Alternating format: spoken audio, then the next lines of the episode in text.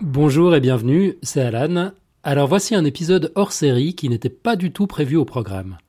Séverine Klein, responsable de la communication grand public pour le CNES, m'a proposé il y a quelques jours de prendre part à l'un des hangouts organisés dans le cadre du Salon du Bourget. Un hangout, donc, c'est une vidéoconférence via Google+. C'était le dernier de la série, la guest star était Eric Lorini, responsable du centre de commande français du rover Curiosity, le rover martien donc, et nous étions quelques blogueurs, blogueuses à y prendre part. Il y avait Florence Porcel, Guy Doyen, Jade Lemaître, Laurence Bianchini et, à distance, faute de connexion décente, Guillaume Brunat. J'avais bien sûr un million de questions à poser et je sais pas pourquoi je m'attendais à un truc assez technique bah, c'était tout sauf le cas.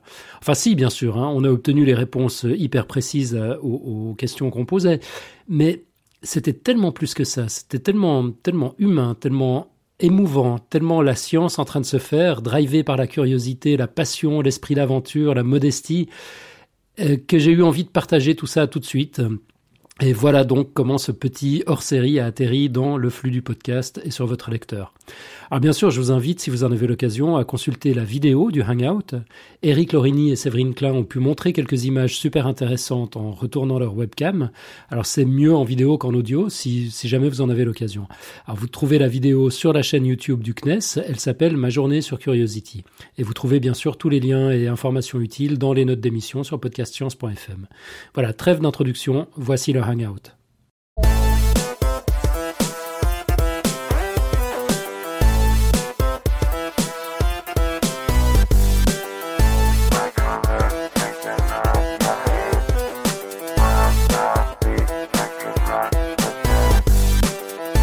Bonjour à tous, je vous souhaite la bienvenue pour partager avec nous ce dernier hangout organisé dans le cadre et en direct du Salon du Bourget. Euh, ce matin, nous avons la chance de dialoguer avec le chef du FIMOC, ce centre d'opération français de Curiosity qui est situé au CNES à Toulouse. C'est en quelque sorte l'autre centre névralgique du rover martien aux côtés de celui de la NASA. Bonjour Eric euh, Lorini. Bonjour. Alors, Comment l'agenda de Curiosity est-il euh, déterminé euh, Comment travaille-t-on au jour le jour avec l'ensemble des ingénieurs et des scientifiques Et comment dialogue-t-on avec, euh, avec ce rover? Quel est le rôle du CNES Et comment se coordonne-t-on avec l'ensemble des équipes internationales qui veulent chacune leur part de, ce gros gâteau qu'est Curiosity? C'est ce que tu vas nous expliquer dans, quelques instants, Eric. Mais avant de te donner la parole, je vais demander à chacun des blogueurs et des Twitter participants de bien vouloir se présenter. on va commencer par Alan. Bonjour Alan. Bonjour Séverine, bonjour tout le monde. Alors moi c'est Alan, fondateur et co-animateur de Podcast Science, une émission de radio hebdomadaire de communication scientifique qui est diffusée via le web, qui s'adresse à des personnes intelligentes et curieuses qui n'ont pas forcément de background scientifique. On vise à leur faire aimer la science, tout simplement. Alors je diffuserai peut-être des extraits de cette interview, voire euh, le tout dans un, dans un hors-série. Et puis je porte deux casquettes aujourd'hui. Je suis également le fier représentant du Café des Sciences, une importante association de blogueurs de sciences francophones. Et je suis très content d'être là. Merci Séverine. J'ai hâte d'entendre Eric Lorini. Merci beaucoup. Euh, Florence. Ah, Florence, on ne t'entend plus. Voilà, j'ai voilà. mon micro. Est-ce que vous m'entendez Oui. Bonjour, bonjour à tous. Euh, je suis Florence Porcel. Euh, je suis la community manager officielle de l'univers puisque j'ai créé l'univers en 30 comptes sur Twitter, dont la planète Mars, bien entendu, qui vient de tweeter ce Hangout. Et euh, j'ai créé un podcast hebdomadaire qui s'appelle La folle histoire de l'univers. Voilà. Merci beaucoup, Florence. Alors nous avons Guillaume Brunin qui malheureusement euh, a quelques petits problèmes de connexion. Euh, Guillaume est étudiant à Sciences Po euh, à Lille et s'intéresse beaucoup à tout ce qui est aérospatial, astronomie et science-fiction. Voilà, on espère malgré tout qu'on aura quelques-unes de ces questions et qu'il va pouvoir nous rejoindre. Et puis nous avons Guy. oui, bonjour, je m'appelle Guy Doyen, je suis journaliste scientifique, traducteur et vulgarisateur et euh, geek de sciences. surtout cosmologie et physique théorique, mais euh, je m'intéresse beaucoup à l'espace aussi. Merci beaucoup. Nous avons ensuite Jade. Oui, bonjour. Euh, alors, je suis euh, blogueuse passionnée de sciences, euh, ancienne scientifique et doctorante de formation. Et je blogue surtout sur les thématiques femmes et sciences sur jadelemaitre.fr et je tweete beaucoup aussi sur ces thématiques sur mon Twitter, Arata, ARA, 2 TA. Merci beaucoup. Et puis on termine par Laurence. Bonjour, je suis Laurence Bianchini, je suis journaliste au voilà, My Science Work, réseau social scientifique et médias de vulgarisation. Et je vais live tweeter les échanges du Hangout sur le hashtag CNESTalks. Voilà, n'hésitez pas donc à vous tous qui nous regardez à, poser vos questions, à interagir. Euh, Laurence se fera se fera l'écho et My Science qui est donc euh, notre partenaire sur euh, cette rencontre. alors, Eric, on va finir par toi. Je te propose que tu te présentes aussi en, quelques mots puisque tu es notre invité ce matin. Eh bien oui, donc je m'appelle Eric Lorini, je travaille au CNES à Toulouse. Euh, ma principale mission, c'est de faire des petits trous sur, la planète Mars avec un laser. Donc, on est responsable d'un centre ici d'opération au CNES où on opère deux instruments à participation française, l'un qui s'appelle SAM et l'autre qui s'appelle ChemCam. Alors, moi je pense que euh, tous les participants et, tous les internautes qui nous regardent euh, rêve en quelque sorte de faire ton métier et je pense qu'ils t'enverront encore plus euh, dans une heure. Euh, moi, la petite question en, introduction, c'est comment est-ce qu'on garde les pieds sur terre quand on fait ce métier incroyable et qu'on passe finalement euh, la moitié de son temps sur Mars? Eh ben, c'est sûr que souvent c'est plus facile pour moi de savoir l'heure qu'il est sur Mars que l'heure qu'il est sur Terre. Et c'est vrai que plusieurs fois, même en travaillant avec les collègues, quand on regarde notre heure terrestre et qu'il est euh, 7 heures ou 8 heures, souvent on ne sait pas si c'est du jour ou de la nuit. Donc euh, je ne sais pas si ça vous est arrivé souvent de regarder votre montre et de vous demander si c'est 7 heures du matin ou 7 heures du soir, mais nous c'est assez fréquent. Et c'est assez déroutant et on perd vite. Ça c'est vrai. Donc euh, toutes les réunions sont effectivement aux heures martiennes. Et euh, chaque soir, on, a, euh, on travaille, on travaille souvent le, soir, le soir du, du rover. Et donc pendant la nuit, on prépare toutes les activités qu'il va faire le, jour d'après. Donc euh, ça se passe souvent la, nuit, notre, notre travail, pour être aussi en phase avec le, le GPL. Le GPL, je vous rappelle, c'est la, NASA qui opère vraiment le, rover. Nous, on est qu'utilisateur de simplement deux des dix instruments qu'il y a sur le, sur le rover. Mais il faut savoir que les deux instruments que la France gère sont vraiment les deux plus gros instruments, puisque sur les 80 kg d'instruments scientifiques qu'il y a à bord, euh, SAM représente 40 kg, donc à lui tout seul la moitié, et CamCam fait plus de 10 kg. Donc euh, on a vraiment les deux plus gros instruments qu'il y a sur le, sur le rover. Donc les, les Américains sont toujours en attente du centre du CNES pour savoir s'il va bien marcher chaque, chaque soir, parce que euh, ça dépend de beaucoup la programmation. Et chaque erreur de programmation est, coûte très cher au GPL parce que ça a un coût énorme, ces, ces, journées quand même euh, d'opérations martiennes, et il faut bien les réussir. Voilà. Donc, euh, je peux vous raconter un petit peu comment ça se passe. Donc, euh, le, le, soir, souvent, les données de la journée du rover arrivent dans notre centre. Elles sont dispatchées en, en deux, deux, parties. Il y a les données qu'on appelle ingénieurs, qui sont opérées par les ingénieurs qui observent l'instrument, ils doivent donner le statut de l'instrument. C'est-à-dire qu'ils doivent dire si l'instrument, qui s'appelle CamCam ou SAM, s'il est en, état d'opérer le lendemain. C'est-à-dire est-ce qu'il sera disponible pour opérer? Le, la partie scientifique, ensuite, est dépouillée par les scientifiques qui sont aussi au FIMOC et qui, euh, s'occupent de savoir les spectres qu'ils ont obtenus et déterminer les roches qui ont été euh, tirées, par exemple, par CamCam ou analysées par SAM en moins d'une demi-heure. Donc c'est ce qu'on appelle un, quick look, c'est-à-dire un regard rapide. Et euh, l'estimation doit être la plus juste possible. Après, ils ont le droit de corriger leur, euh, leur estimation. Et tout simplement, on va très vite au début parce que on est à peu près 100 à 200 scientifiques à, décider de, de la programmation du, du, rover. Imaginez si euh, on soit 200 à programmer vous votre journée du lendemain, ce serait vite un vrai bordel. Donc euh, il y a besoin d'organisation. Et donc, on, divise en quatre, euh, en quatre groupes tous ces scientifiques. Donc, il y a les minéralogistes d'un côté, les géologistes de l'autre, les, biologistes et ceux qui sont responsables atmosphère. Après, il y a un petit président par groupe qui essaye de donner une première planification de la, de la journée qu'ils vont faire. Et chaque président tourne chaque jour, c'est-à-dire que un jour ça peut être un, mais le lendemain ce sera quelqu'un d'autre. Donc, euh, ils travaillent sur ces euh, là-dessus. Là, on voit, euh, je ne sais pas si vous voyez, donc les scientifiques qui essayent d'établir le. Là, c'est au FIMOC dans la salle où je suis. et ils travaillent sur l'élaboration de la, journée à faire. Donc ils sont envoyés à, à téléconf avec les États-Unis et on, fait une première planification. Ensuite, on regarde si les quatre planifications des quatre groupes sont, peuvent rentrer dans le planning du rover. C'est rarement le cas. Et après, on regarde les priorités, on fait des ajustements, c'est un petit peu collégial, mais il faut savoir qu'ils n'ont pas trop l'esprit français, c'est-à-dire qu'ils sont pas trop revanchards. Hein. Ils sont assez contents que ce soit l'autre qui gagne, ils se satisfassent de la joie de l'autre en se disant que si lui il a été choisi, c'est que sa science été plus intéressante que la mienne, et donc ils, sont vraiment consolés euh, de savoir ça.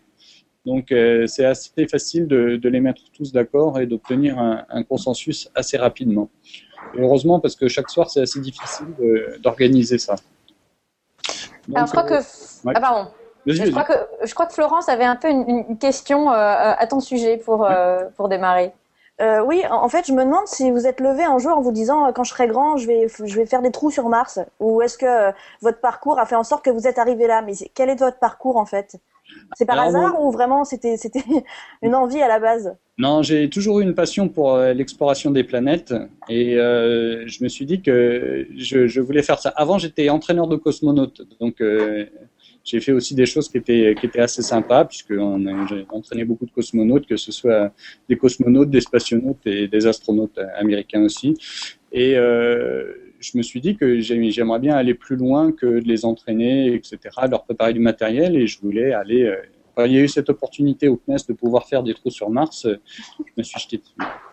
On est six, on est six en Europe à, savoir faire ça. C'est assez difficile quand même. Hein. Il faut savoir que les programmations qu'on fait le soir pour tirer au laser, on est ultra surveillé parce que c'est quand même un laser qui est très puissant, qu'on voit quand même la puissance d'une centrale nucléaire dans un centimètre carré. Donc il faut qu'on vise au bon endroit et qu'on se trompe pas. Voilà. Donc on est très surveillé et par contre il faut qu'on envoie puisqu'on a déjà envoyé euh, plus de 50 000 tirs laser sur Mars. Donc euh, ça représente quand même du travail et chaque soir il faut, euh, il faut être opérationnel. Surtout que c'est souvent à des heures qui sont souvent ingrates pour nous parce que c'est souvent vers 3-4 heures du matin où on doit défendre notre beefsteak en langue anglaise. Et donc, c'est pas toujours facile d'arriver à se faire entendre, de montrer qu'on est bien sûr de soi et surtout ne pas se tromper. L'erreur est tellement humaine. Alan, je crois que euh, avait pas mal de questions justement sur la façon, sur les équipes, les profils, euh, le temps que ça dure. Euh, ouais, bon, je, crois que quelques-unes de mes questions ont déjà été couvertes, mais moi je me demandais notamment quelle était, quelle était la langue de travail, quel était le, modèle pour prendre des décisions, enfin qui, fait autorité finalement dans ces, dans, ces discussions permanentes avec la NASA. voilà, alors c'est toujours euh, l'anglais qui fait foi, donc on est obligé de parler en anglais. Et ils sont assez euh, intransigeants sur. Euh, ils aiment pas trop qu'on les fasse répéter, donc c'est un petit peu difficile là-dessus. Et après, il faut surtout vraiment bien comprendre, parce que même en français, quand quelqu'un nous dit quelque chose, on pense avoir compris, on n'a pas toujours bien compris ce qu'il a dit. C'est-à-dire que par exemple, si je vous demande est-ce que tu est-ce que tu es l'heure, si tu me réponds l'heure, c'est que tu n'as pas écouté ma question. Je te demandais juste si tu l'avais. Je t'ai pas demandé de me la donner. Et c'est très compliqué à, bien, savoir répondre aux questions qu'on nous demande et à bien comprendre ce qu'on nous dit. C'est pareil si on me dit euh, on devrait tirer euh, au laser sur euh, tel caillou ou on devrait faire ci. Moi, c'est je dois le faire ou je dois pas le faire? Je dois vraiment le faire ou je dois pas vraiment le faire? Parce que les on devrait, les on pourrait, les etc. C'est c'est pas clair pour moi. Donc il faut vraiment que tout soit clair et que ce soit et c'est pas toujours facile quand c'est notre langue. Mais après, c'est toujours le GPL aussi qui fait foi, parce que c'est lui le propriétaire du rover. Et donc, c'est à travers ces, ces sécurités qu'il faut à chaque fois passer pour, euh, pour passer. Alors eux, bien sûr, ils nous encouragent à y arriver, mais euh, après, on a pas mal de, de restrictions euh, par le fait qu'on soit étranger, et on n'a pas une visibilité sur tout, et il faut, en étant aveugle, arriver quand même à passer nos, nos, nos désirs scientifiques.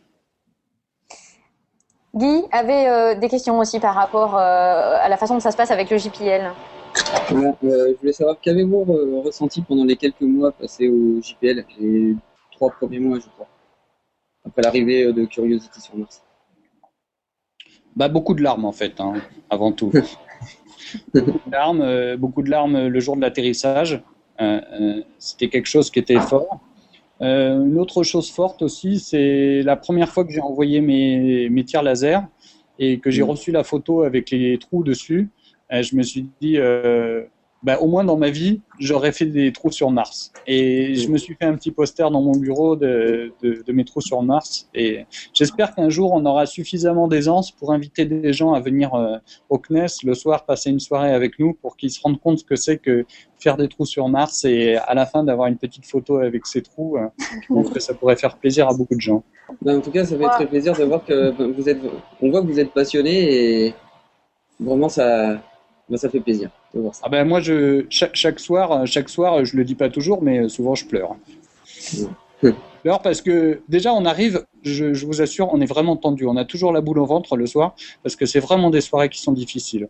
Euh, on a du mal à le croire, mais euh, c'est vraiment très difficile de passer. C'est vraiment un combat qui dure euh, à peu près 12 heures.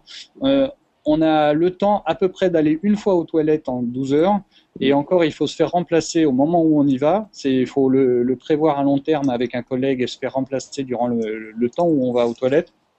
C'est vraiment difficile. Et c'est vraiment tendu. À la fin, on est vraiment à ramasser la petite cuillère. Mais euh, on est content d'avoir réussi. En tout cas, je tiens à m'excuser hein, pour les problèmes de webcam. Oui, pas de problème. Pas de problème. Euh, Florence voulait réagir et ensuite je passerai la parole à Alan qui avait aussi une question. Ah non, non, moi je voulais juste dire que ça me ferait plaisir effectivement de venir au CNES. C'est un trou sur Mars, voilà. J'étais déjà candidate, moi. candidate, euh, Florence est candidate pour plein d'autres choses, elle nous en parlera peut-être tout à l'heure. Peut-être aussi. Euh, Alan euh, oui, moi j'avais une question sur le, cursus des, collaborateurs et sur le processus de, recrutement. Est-ce qu'il y a des, formations spécifiques qui permettent, enfin qui préparent à ces expériences, ou est-ce que vous devez former tous les jeunes Padawan? Enfin, comment ça se passe? Combien de temps ça dure? Effectivement, les, les Padawans sont formés pendant plusieurs mois. Euh, l'essentiel, c'est d'avoir quand même un, assez bon niveau en anglais parce que c'est quand même important. Euh, après, il faut être plutôt de culture assez généraliste, c'est-à-dire ouvert assez d'esprit. Et il euh, faut pouvoir être assez réactif, c'est-à-dire qu'il faut pouvoir remplacer quelqu'un un soir, il faut être et puis assez vif d'esprit quand même. C'est, je ne veux pas dire que c'est, il faut, il faut être malin, mais c'est vraiment quand même difficile. Il y a beaucoup beaucoup de choses à savoir. Il faut savoir qu'on reçoit à peu près 200 emails par jour avec des nouvelles consignes euh, sur les tirs, sur les trucs, etc.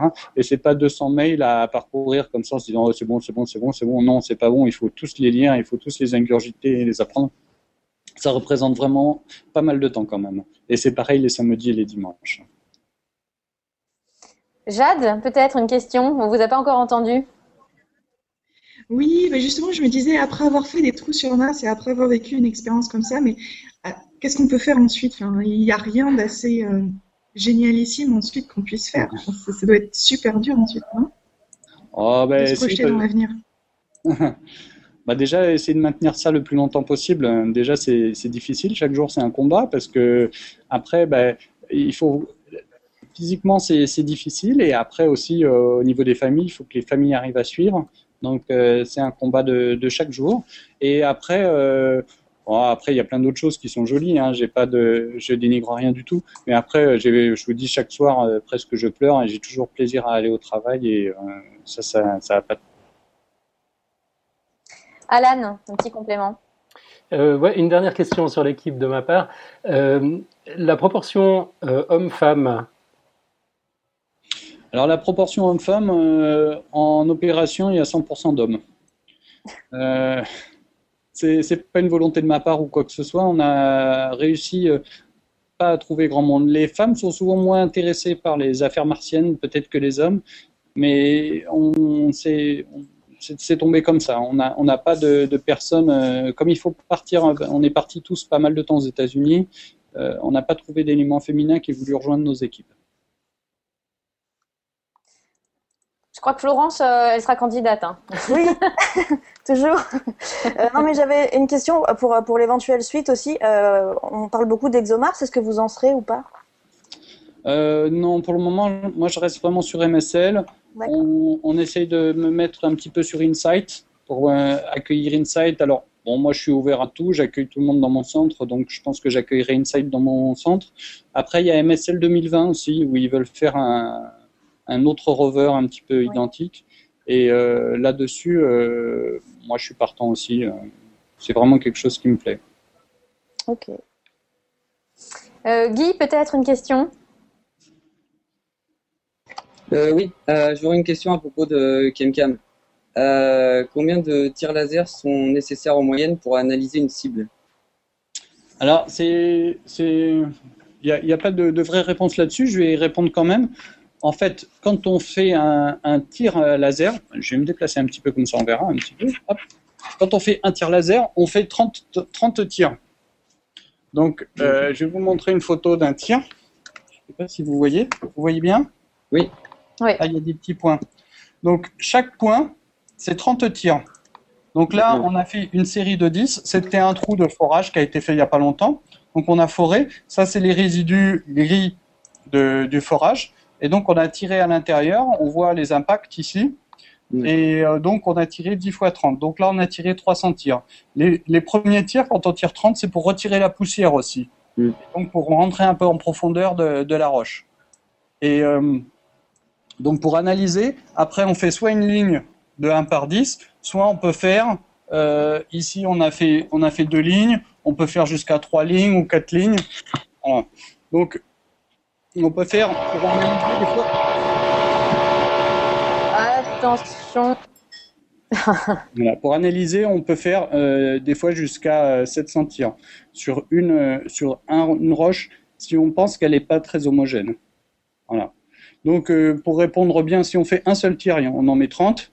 Si on veut analyser un peu plus, on peut faire 300, 400 jusqu'à jusqu'à 700 tirs à peu près pour une roche. Voilà, je vous ai euh, retrouvé une, une image euh, Voilà. d'un des premiers, d'une des premières cibles de, de CamCam, je crois bien. C'était assez marrant parce qu'on avait demandé, ça serait bien de trouver une roche comme ça et pile poil, on a trouvé cette roche qui était assez sympathique. Donc vous voyez, il y a une petite euh, ligne en diagonale là. Là, c'était un 1 par 5, c'est-à-dire qu'on a tiré 150 fois. Et dans le côté d'à côté, c'est une 3 par 3. Donc on a tiré euh, 9 fois 30, 270 fois. Ah ouais. Et des fois, on peut faire des, des tirs en profondeur, c'est-à-dire euh, aller en profondeur où on peut aller jusqu'à 300 ou 400 tirs. Après, on n'arrive plus à rentrer en profondeur. Mais ça Mm. dépend vraiment de la roche, ça dépend de beaucoup de choses. Et, euh, je, je peux vous poser une deuxième question Oui, oui. Allez-y. Euh, ah, voilà, c'est euh, est-ce que certains tirs euh, ont été effectués par reconnaissance automatique de cible? J'ai vu qu'il y avait cette possibilité-là euh, sur CamCam. S'il y avait les bons logiciels. Non, chaque, chaque, chaque cible, euh, quand on vise une cible, on tire avec une grande précision. Je vais remontrer un autre. euh, euh, vous voyez Hop. Vous voyez ici le, le paysage? Ouais. Il y a plein de petits points verts. Là, je vois pas les points verts. Ah si, là, Ah, oui, si, oui, si. oui, oui, Là, on oui. les voit. ouais. Ah, Ça, c'est le paysage que je vois chaque soir. Ça, c'est le, pays- c'est le paysage vu du, du rover. Et les petits points verts, c'est les cibles qui ont été choisies par les scientifiques. D'accord. D'accord Donc moi, je zoome, je zoome sur ces points. Ici, je fais un tir. Là, j'ai fait un tir. D'accord on voit, on voit les tirs. Je peux tirer aussi en bas, là. C'est des points, c'est des points qu'on fait. Donc en fait, on nous donne une cible. On nous donne une cible et on tire sur la cible. On a une grande précision de tir. J'arrive à tirer sur une pièce de 1 centime à peu près à, à, à 6 mètres. C'est pas mal parce qu'on est quand même sur Mars. Alan avait une question. Ouais, moi j'ai une question un peu naïve. En fait, pourquoi est-ce que c'est si important de savoir de quoi les roches de Mars sont composées? Alors, si tu vas me permettre, comme je sais que tu fais de la, la science pour, euh, pour le mettre au service des gens, je vais essayer de répondre de façon simple. En fait, la Mars est la sœur jumelle de la Terre, mais elle est morte quand elle était jeune. Et ce qui fait qu'on a une sorte de momification de la planète Terre qu'on voit là-bas. Et en analysant, comme on peut plus trouver sur, euh, sur Terre des roches très anciennes, qui ont 3 ou 4 milliards d'années, parce qu'avec le gel, avec la pluie, avec tout ça, elles sont abîmées, elles sont complètement euh, transformées, et on n'a plus de roches anciennes, et on ne sait plus lire le passé de notre, euh, de notre Terre. En allant sur Mars, on arrive à lire le passé de notre Terre, entre guillemets. Et la deuxième chose aussi, c'est que si tu mets un morceau de granit dans un verre d'eau, tu attends quelques millions d'années, il va se transformer en argile. Et donc, euh, en fait, en trouvant les argiles comme on a fait, on arrive un petit peu à savoir combien de temps euh, l'eau serait restée sur Mars. Et ça, c'est une question qui est importante parce que si l'eau est restée 3 ou 4 millions d'années, on va dire, la vie n'a pas pu se développer sur Mars. Si l'eau est restée plusieurs millions, voire des milliards d'années, à ce moment-là, oui, la vie s'est peut-être développée sur Mars. Donc, euh, suivant l'état des roches, suivant comment elles sont décomposées, et on peut avoir une idée vraiment du temps que l'eau est restée sur Mars. Et donc euh, la vie. Puis après, il y a plein de choses à comprendre. Pourquoi l'atmosphère est partie sur Mars? Pourquoi euh, pourquoi le champ magnétique s'est arrêté sur Mars? Pourquoi la vie a disparu? Est-ce que ça peut pas nous arriver un jour aussi, nous? Est-ce que les, les, expériences, notamment ChemCam, ont, ont, déjà apporté des réponses à, à ces questions? Alors, elles, ont apporté. Alors, je pense qu'une expérience qui apportera plus de réponses que ChemCam, ce sera SAM. SAM est, si tu veux, ChemCam est un instrument qui permet de sélectionner les endroits intéressants pour les analyses de SAM. D'accord? Le fait que ce soit une espèce de tir laser ultra rapide, quand on arrive dans un paysage, on tire, je ne dirais pas un petit peu partout, mais on tire sur des endroits qu'on trouve intéressants, et après on sélectionne ceux qui sont vraiment intéressants. Et donc, parce que SAM est un instrument qui a un nombre de prélèvements qui sont limités, parce qu'il crame en fait des, capsules qu'il a, et donc il peut faire une centaine d'analyses. Et donc, si on analysait à tout vent, euh, on n'aurait pas beaucoup de chances de trouver des choses intéressantes. Là, du coup, on est très focalisé sur les choses qui nous paraissent intéressantes et on découvre. Après, pour répondre à ta question, oui, on a quand même trouvé euh, un endroit, parce que, si tu veux, la planète Mars, elle est rouge. Donc, elle est oxydée. Il y a de l'oxygène partout. Et si, on trouve de l'oxygène, même si elle est faible, l'oxygène tue la vie. D'accord?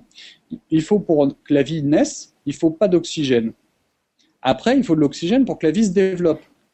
Mais pour que la vie naisse, il faut pas d'oxygène. Regarde un bébé dans le ventre de la maman, il est entre guillemets en apnée, même s'il a quand même de l'oxygène par le sang de sa maman, mais il n'a pas besoin d'autant d'oxygène qu'un être normal. Après, pour grandir, etc., oui, il a besoin d'oxygène, il ne va pas rester indéfiniment dans le ventre de sa maman. Et c'est exactement la même chose. Et il fallait qu'on trouve sur Mars un endroit où il n'y ait pas d'oxygène pour pouvoir pour que la vie naisse. Et en creusant dans ces argiles, on a trouvé un endroit où la vie était à un milieu réduit, c'est-à-dire sans oxygène, et donc la vie était possible de naître à cet endroit. Voilà. Wow. Mais ça ne veut pas dire que la, la vie, euh, c'est juste un terrain habitable qu'on a trouvé. Hmm. Voilà. Mhm. Jade, peut-être une question? Oui, je suis désolée, j'ai eu des petits soucis techniques. Euh, je me disais, comment est-ce que vous pouvez, euh, comment est-ce que le choix de la roche à analyser se fait? Est-ce que c'est euh, en concertation France, États-Unis ou c'est seulement d'un côté?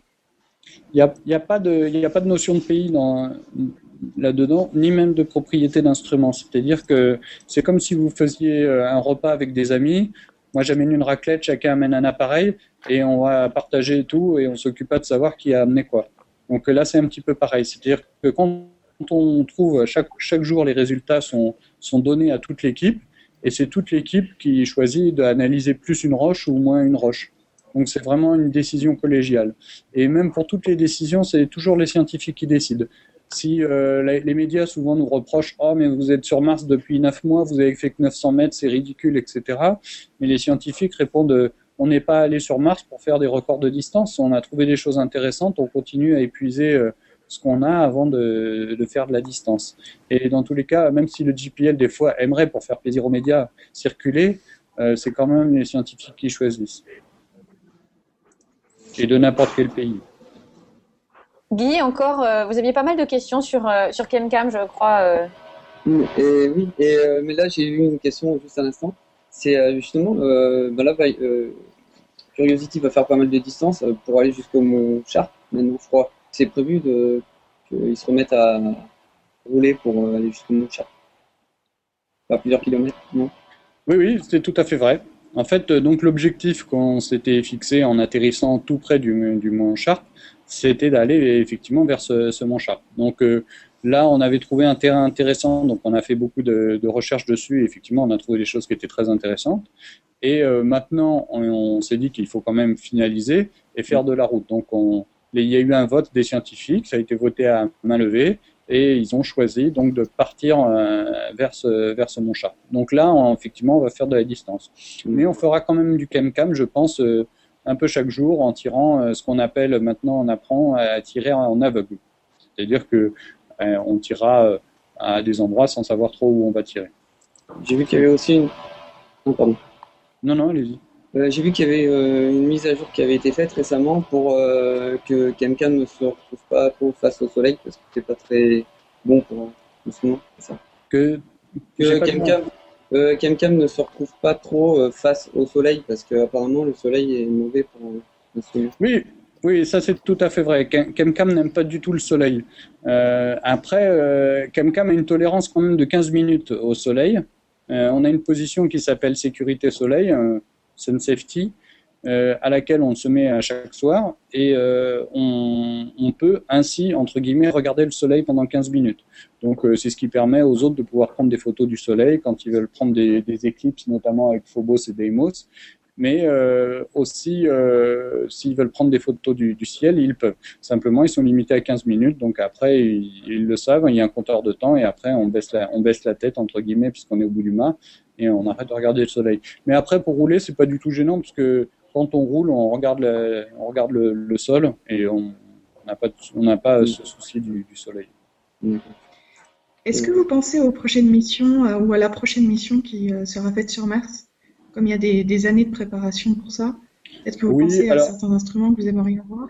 Ouais, alors nous, on, nous, on est, c'est réparti par division. Il y en a qui s'occupent des développements des instruments et nous, on est plutôt dans les opérations. Donc nous, on, attend entre guillemets que les autres aient travaillé pour pouvoir opérer après les instruments.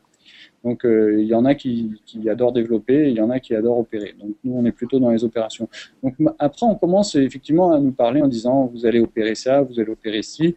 Donc euh, bah, nous, on suit le mouvement et on regarde ce qui, ce qui, ce qui va nous faire d'opérer. Et combien, combien de temps vont durer ces opérations avec Curiosity sur Mars? C'est quoi? C'est encore une histoire de mois, d'années? Oh, je, pense que c'est d'années. J'espère que j'espère que je verrai la fin euh, avant ma retraite, mais non, c'est vraiment des expériences qui sont longues. Après, le temps, euh, euh, Opportunity, il était prévu pour 4 mois. Il va fêter sa mais ça fait 10 ans que ça dure. Celui-là, il est prévu pour 4 ans. le générateur nucléaire qui est dessus peut durer plus de 80 ans. Donc, il n'y a, y a aucun instrument qui est en panne. Euh, ça peut très bien durer 80 ans, comme ça peut très bien euh, être en panne dans 3 jours. C'est très difficile à prévoir. le plus longtemps possible, on espère. Voilà, le CNES a financé 4 ans déjà. On verra si. Parce qu'après, c'est un coût hein, de financer, donc il faut, il faut voir si ça vaut toujours le coup ou pas on avait une, question de Guillaume, donc euh, qui, est aurait dû être parmi nous, qui finalement n'a pas de connexion assez stable. Euh, je suis pas sûre que tu aies répondu à, cette question. Sur l'exemple que tu as montré tout à l'heure, euh, combien de temps prend l'ensemble des cibles, des tirs, pardon, sur une seule cible? C'est les réponses à la palissade. Ça dépend du vent. non, euh, en fait. Suivant la complexité du tir, euh, ça, peut aller de 5 minutes à à peu près une heure. Un tir assez complexe de, de 1000 tirs, ça prend à peu près une heure. Et un tir, un tir simple, ça, ça prend 5 minutes. Euh, il faut savoir qu'il faut 10 minutes à peu près pour allumer l'instrument. Et il en faut à peu près 10 minutes aussi pour l'éteindre. Parce qu'il y a des temps de, de préchauffage et de refroidissement. Donc euh, souvent, on fait quand on allume CamCam, on fait plusieurs séquences et en gros, CamCam est allumé, on va dire, euh, une heure, euh, deux jours sur trois. Il y a des jours où il n'y a pas de cam-cam. Hein.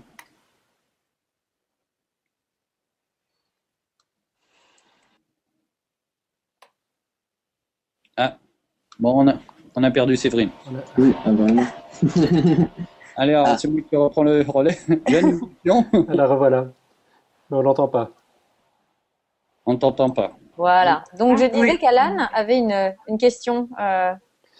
Euh, oui, alors moi je, voulais rebondir sur les pannes justement. Quand, j'imagine toutes les équipes euh, qui sont sur Terre et, dont, le boulot dépend de ce qu'envoie euh, la, la, sonde, comment est-ce que vous faites pour les, pour les éviter ou éventuellement y parer, y pallier? Est-ce qu'il y a moyen de, de, réparer le matériel à distance? Est-ce que l'équipement est redondant?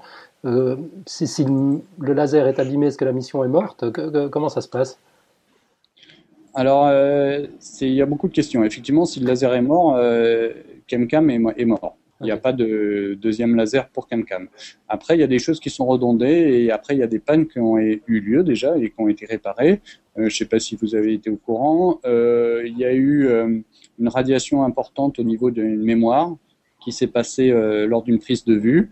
L'ordinateur ne répondait plus du tout et il a même plus répondu à l'ordre de s'éteindre, donc il ne s'est pas éteint. Et donc ça a été la panique parce qu'il ne répondait plus du tout. Et comme c'était redondé et qu'il y a deux voies d'ordinateur complètement indépendantes, on a allumé la deuxième voie, on a basculé sur l'autre voie et de la seconde voie, on l'a forcé à s'éteindre. Donc on l'a forcé à s'éteindre. Après, on a fait des, tests d'écriture et de lecture, écriture, mémoire, pour petit à petit remettre à niveau sa mémoire et la balayer tous les problèmes électrostatiques qu'il a eu euh, dessus. Et donc petit à petit, toute sa mémoire est revenue. Donc on a pu retrouver sa mémoire et remettre en état euh, euh, la, panne et ils ont changé le logiciel de, de bord pour ne plus avoir ces, soucis que, que, nous avons eus. Donc, ça a été une belle réparation à distance. Les, ordinateurs embarqués, c'est des ordinateurs ad hoc qui ont été développés exprès ou c'est des ordinateurs du marché? Oui, alors souvent ça fait rigoler les, gens parce que, comme on dit, euh, euh, l'ordinateur qui est à l'intérieur de votre iPhone, il est, plus puissant que celui qui est à bord de, Curiosity. Bah, c'est vrai c'est vrai. Mais euh, ceci étant dit, il faut tellement de temps pour, euh, euh, préparer un, ordinateur et l'envoyer que la technologie se développant très vite. C'est souvent, souvent le cas où, effectivement, les derniers trucs modernes, comme les, derniers iPhones, oui, ils sont plus puissants en capacité que le, que le rover Curiosity, mais pour ce qu'on lui demande de faire, il arrive bien à le faire. Laurence avait euh, une question de, Twitter, je crois. Laurence? On ne t'entend pas. Pardon, excusez. Je disais que sur Twitter, c'est Guillaume Brunat qui euh, demande si la gravité martienne, qui est plus réduite que celle sur Terre, a une influence sur le rover. Ah bah c'est sûr qu'elle a une influence, puisque effectivement on pèse 300 kg au lieu d'en peser 900. Euh, mais tout a été pris en compte et on travaille avec. Guy, peut-être? Une nouvelle question? Euh, Oui, j'avais une question à propos des, commandes. Euh, j'ai lu que la gestion de CamCam se faisait conformément à un dictionnaire de plus de 20 commandes. Et je voulais savoir celle que vous utilisiez le plus et puis aussi savoir si vous pouviez nous donner un exemple. Euh, alors, le dictionnaire des commandes, il y a beaucoup, beaucoup, beaucoup, beaucoup plus que 20 commandes. Hein. Ah, d'accord. il y en a des centaines. Hein. Ah, ça, ça c'est pas vrai du tout. D'accord. C'est très, très compliqué de, de, de, de, faire les programmations de CamCam. Après, euh, c'est un langage qui est complètement spécifique euh, à la, à la NASA et euh, c'est des, des, exemples de, de mots qu'ils ont, qu'ils ont inventés du style on, on, allume, on allume le laser. Après, il y a des tas de paramètres à rentrer, mais c'est c'est pas intéressant. Euh, c'est vraiment un langage à part, donc euh, c'est ça vous ça vous dira rien du tout quoi. D'accord. Si j'ai si eu l'idée de poser. Ah pardon. Allez-y, allez-y, Guy. Oui, si j'ai eu l'idée de poser cette question, c'est que j'ai vu euh, ben, comment on faisait avancer le rover. C'était voilà faire 5 mètres tout droit et, après des, commandes de ce, de ce type-là. Oui, ben, pour tirer, c'est un petit peu pareil. On, dit euh, il faut tirer, etc. Mais après, il y a tellement de paramètres à rentrer avant, etc. que c'est pareil pour, euh, pour piloter euh, le rover. C'est pas on avance de 5 mètres, etc.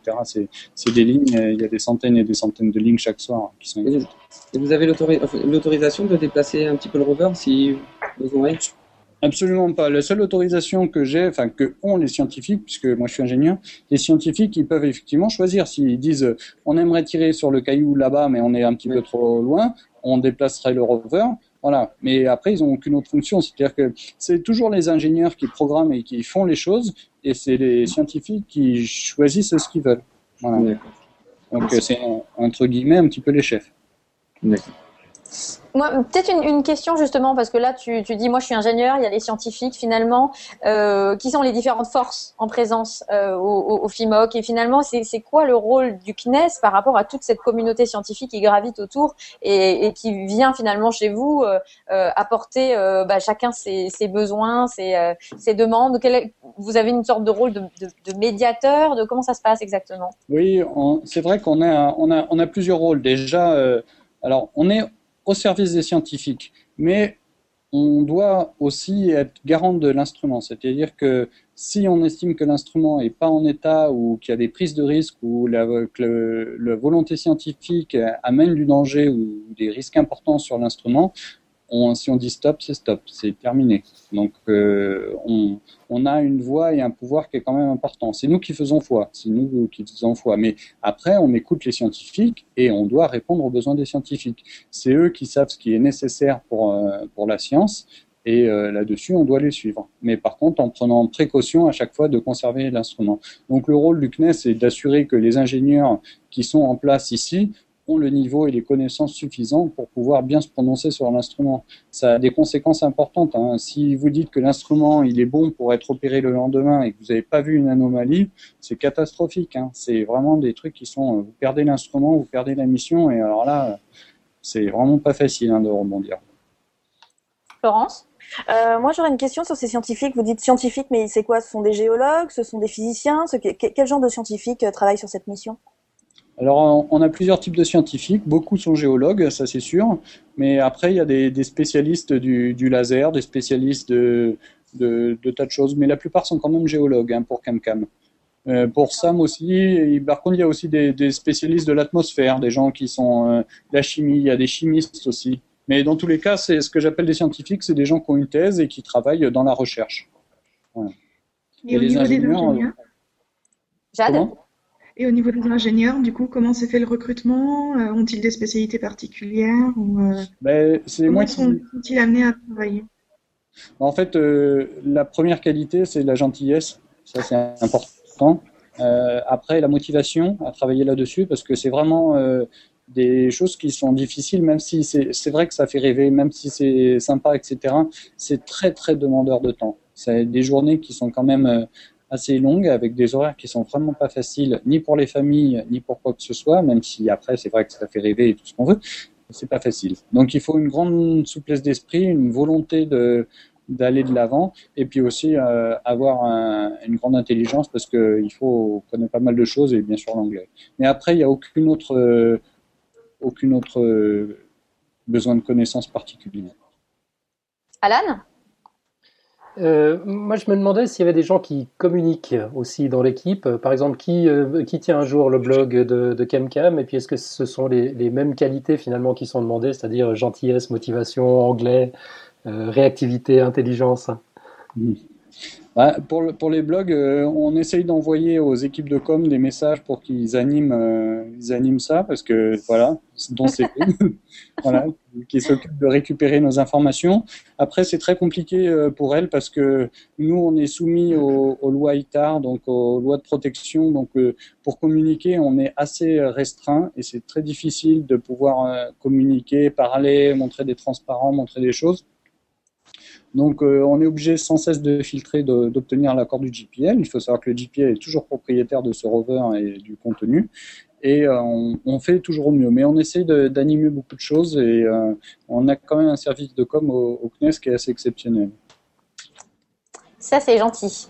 c'est vrai, c'est vrai, parce que c'est vraiment pas facile. Vous n'avez pas la belle part. Hein. Oh, on, a, on, a, une part assez sympathique quand même. Pas forcément facile, mais quand même assez sympathique. Florence, une question? Euh, ouais, j'avais une question un petit peu annexe. C'est que euh, quand je parle de Curiosity, on me dit ouais, mais 2 milliards, 2,5 milliards de dollars euh, mis dans un rover martien, ça sert à rien. Il y a des tas de choses à faire sur Terre, éradiquer la faim dans le monde, enfin voilà, des, choses comme ça. Est-ce que vous, vous auriez une idée de de résultats ou de, de, de savoir ou de choses concrètes qu'on utilise au quotidien et qui auraient été euh, inventé pendant les, recherches concernant les, différents instruments de Curiosity. Je ne sais pas si je m'exprime bien.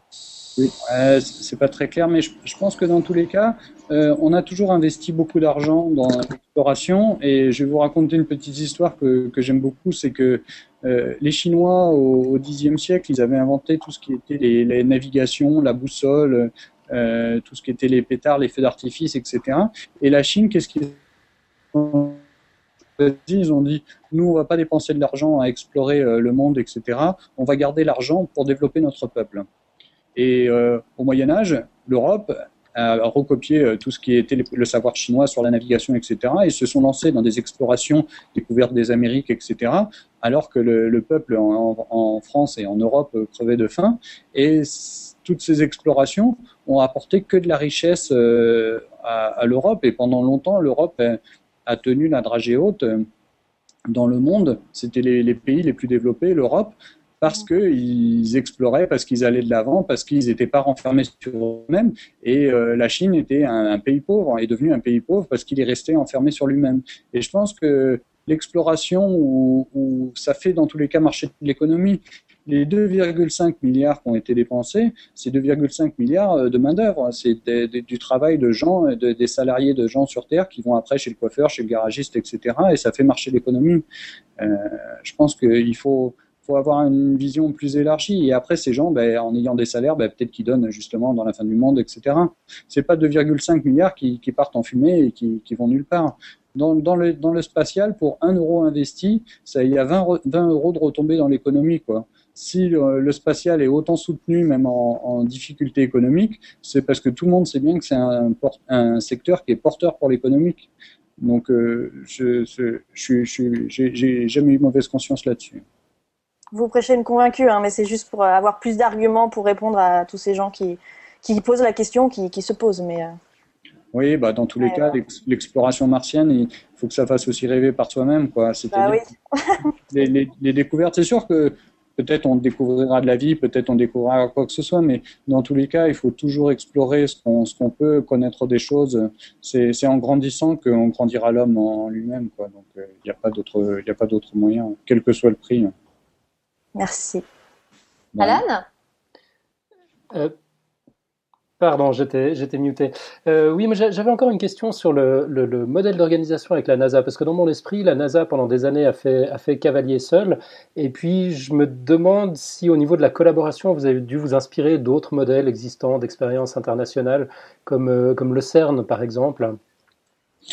Ouais, non, on a dû faire euh, quand même pas mal. Bon, il y avait eu déjà un petit peu des collaborations avec différents satellites chez nous, comme les satellites Jason, mais euh, c'est la première fois en Europe qu'on manipule et qu'on peut piloter, euh, enfin sans piloter le rover, mais qu'on participe à des opérations sur un rover, euh, sur, un, astre, et on apprend, nous, énormément de choses. au début, c'était pas facile de rentrer dans dans leur monde, c'était très fermé, ça l'est toujours, mais petit à petit, ils nous ont fait confiance, ils nous ont ouvert un petit peu la porte, mais euh, ça reste quand même difficile et il faut tout le temps montrer pas de blanche et, euh, et montrer qu'on suit bien les règles.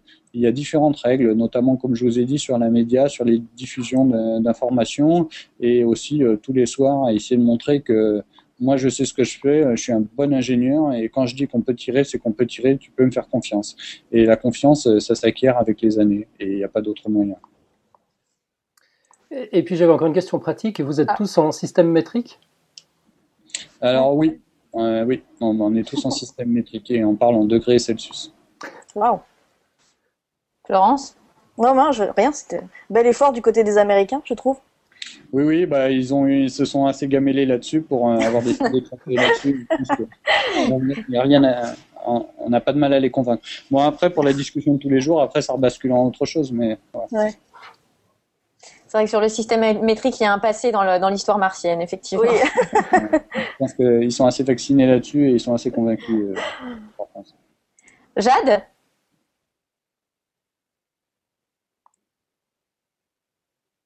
Qui doit remettre son micro à chaque fois qu'elle parle hein, sur son téléphone. Ça l'a fait rire, donc c'est quand Oui, je m'excuse.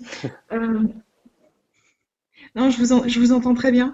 Mais euh, du coup, enfin, au niveau de, des relations entre, entre vous et, la NASA, est-ce que vous pensez, pour les futures missions martiennes, pouvoir accueillir d'autres d'autres centres ou collaborer avec d'autres pays? Par exemple, on pense au, à la Chine. Enfin, c'est peut-être un sujet un peu touchy, mais il commence à, bien maîtriser l'exploration spatiale aussi et envoyer pas mal de satellites. Est-ce que vous pensez pouvoir euh, collaborer avec d'autres pays de ce type?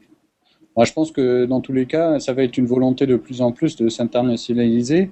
On l'a vu déjà avec euh, la station spatiale, c'était quand même une œuvre avec plusieurs pays. Euh, je pense qu'effectivement, la, Chine est un pays plus qu'émergent dans le domaine du spatial maintenant. Elle fait de plus en plus ses preuves et je pense qu'elle va aller de plus en plus loin. Je pense que le CNES a une volonté de de, faire du partenariat avec euh, différents interlocuteurs.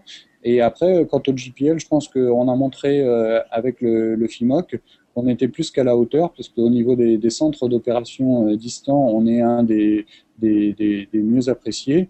Et on a souvent des visites du GPL qui viennent nous montrer en exemple, etc. Donc c'est assez flatteur pour nous. On reçoit tous les grands chefs du GPL dans notre centre et bah, ça nous fait plaisir parce que euh, il, faut, savoir que pour en revenir euh, à la question sur le, budget, euh, le CNES a dépensé à peu près 35 à 40 millions d'euros euh, sur ce rover.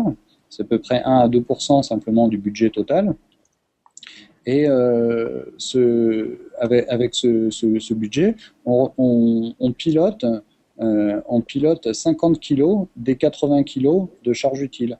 Donc on a, on a une vraie mainmise sur ce rover, puisque la, vraie, la, vraie science qui est faite, c'est vraiment avec les instruments, même si c'est vrai qu'on ne maîtrise pas le, pilotage du rover.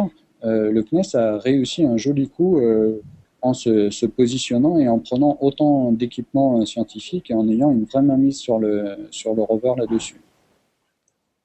C'est d'ailleurs quelque chose qui, euh, qui se poursuit avec Insight, parce que la contribution du CNES à Insight, enfin de la, contribution française de manière générale à Insight est assez euh, importante, et je crois savoir qu'on est venu nous chercher en fait euh, pour, pour cet instrument, pour ce sismomètre.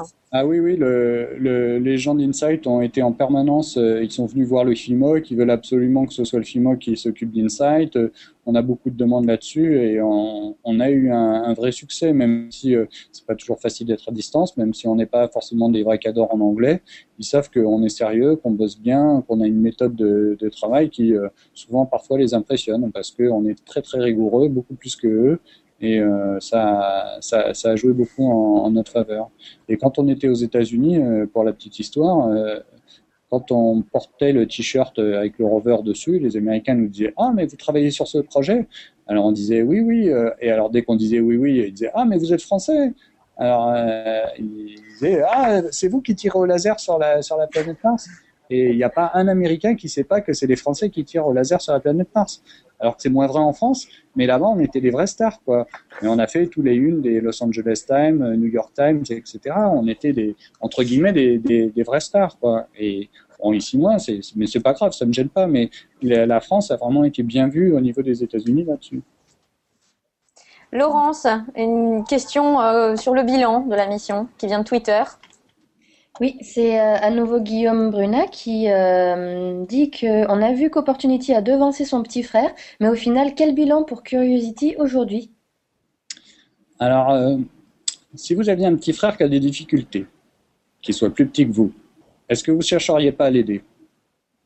Et la réponse, c'est ça. C'est-à-dire que pendant longtemps, Opportunity avait des problèmes pour identifier les roches parce qu'il n'avait pas assez d'instruments et il n'avait pas assez de matière. Donc il a collecté beaucoup d'informations en disant ah j'ai vu tel type de roche etc. sans arriver à les déterminer.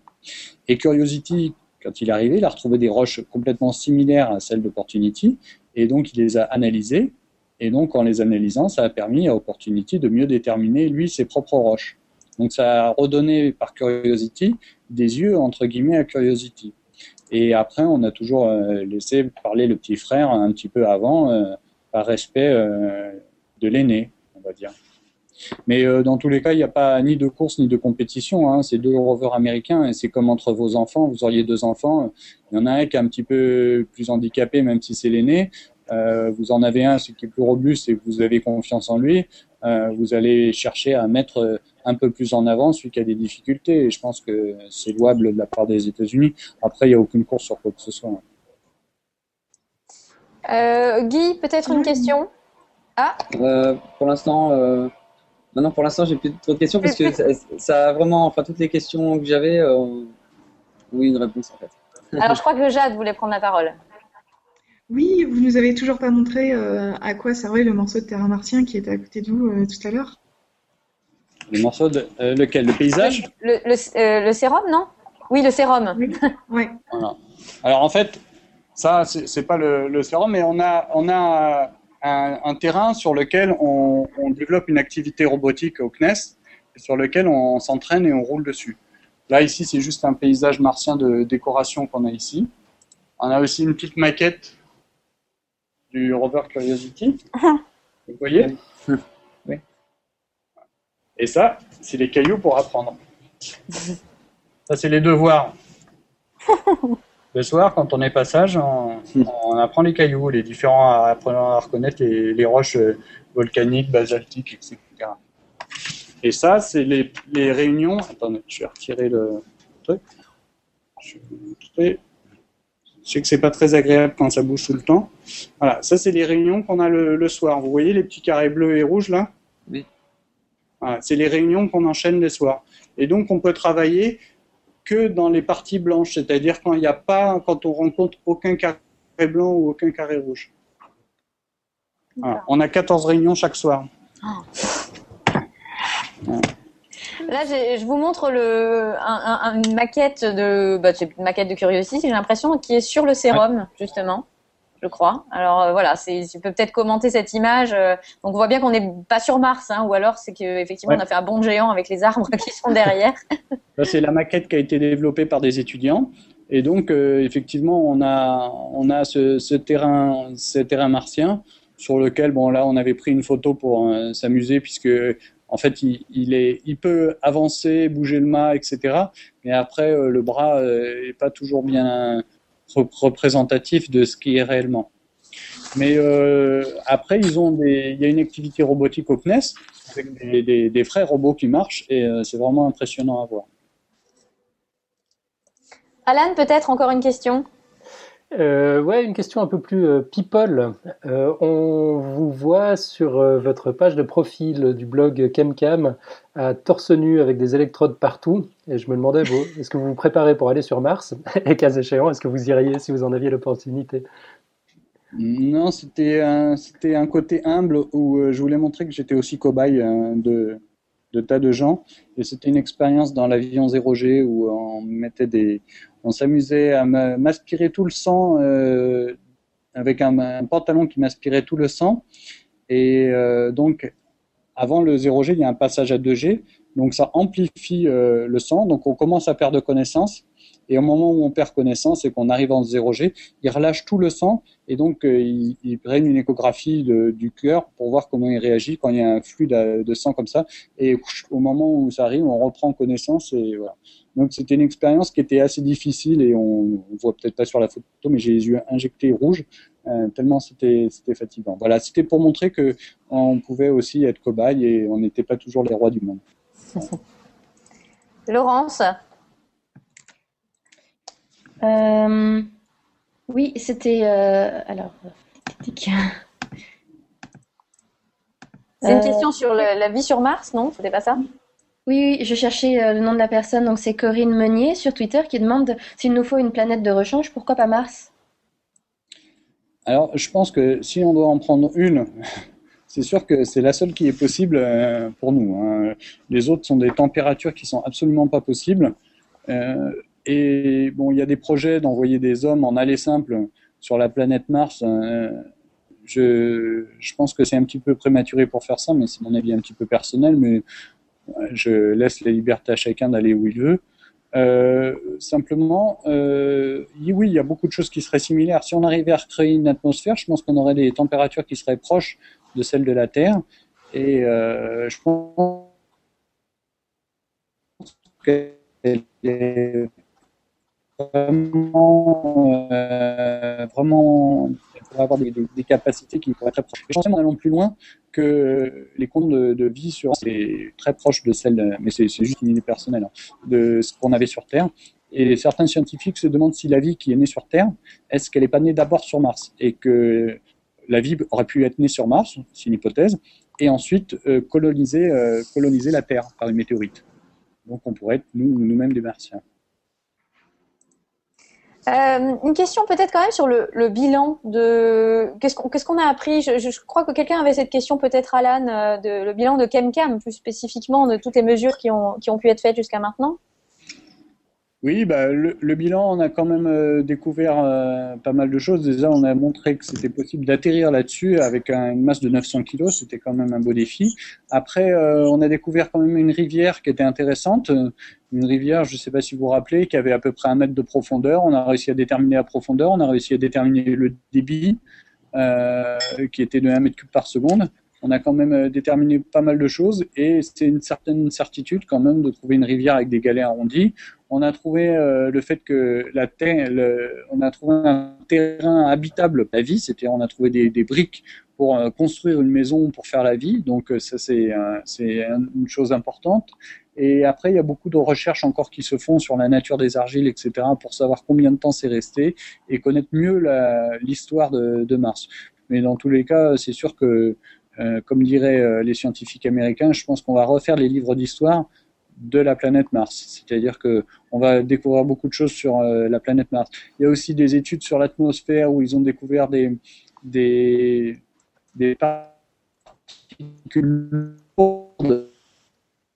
qui auraient montré que l'atmosphère ne serait pas partie d'un coup par un soufflement, mais qu'elle serait échappée par le haut. Et donc, on comprend un peu mieux comment serait partie l'atmosphère et on essaye de, comme un puzzle qu'on découvre, euh, des petits indices, on essaie de reconstruire et savoir qu'est-ce qui s'est passé réellement, comment ça s'est passé, quand ça s'est passé, etc. Et tout ça, petit à petit, ça, s'ouvre à nous. Alan? Une toute dernière question. Il est quelle heure sur Mars? Il est 5h31. Du matin du matin, oui, il va se lever et ça va être bientôt euh, le suivi des, des, activités du jour. Et sur Terre, il est quelle heure? Alors, je crois, alors là, il faut que je regarde la montre. il est midi, mais je pense que c'est du jour. Il est midi et euh, sauf à ce que quelqu'un ait encore une question sur le cœur euh, et, et qu'il désespère de pouvoir poser à Eric. Personne. Alors, euh, ben, je vous propose qu'on termine euh, ce dernier euh, hangout donc organisé dans le cadre du Bourget. Merci beaucoup, Eric, d'avoir pris le temps de répondre à nos questions. Merci évidemment. merci, surtout. merci à tous les participants qui, qui étaient là ce matin, très enthousiastes et toutes vos questions très pertinentes. Merci à My Science Work qui était là toute la semaine à nos côtés pour, pour recueillir les questions des internautes euh, sur Twitter. Et, euh, et puis, euh, merci évidemment aux internautes qui nous ont suivis en direct. Voilà, c'était donc la dernière de la semaine. On en prépare bien d'autres et probablement sur la mission Gaïa pour les prochaines semaines, puisque vous savez que cette mission d'astronomie doit décoller d'ici la fin de l'année. Et dans les minutes qui viennent, vous allez pouvoir revoir l'intégralité de ces quatre rencontres donc organisées. Voilà, je vous souhaite euh, un bon dimanche. Et puis surtout, n'hésitez pas à venir nous trouver sur le salon du Bourget. Euh, c'est le dernier jour aujourd'hui. Vous allez pouvoir profiter encore des dernières euh, animations malgré le temps absolument épouvantable. Je vous dis à bientôt et surtout, restez connectés. Merci. Merci. Merci, à bientôt. Au revoir. Merci, à bientôt. Au revoir.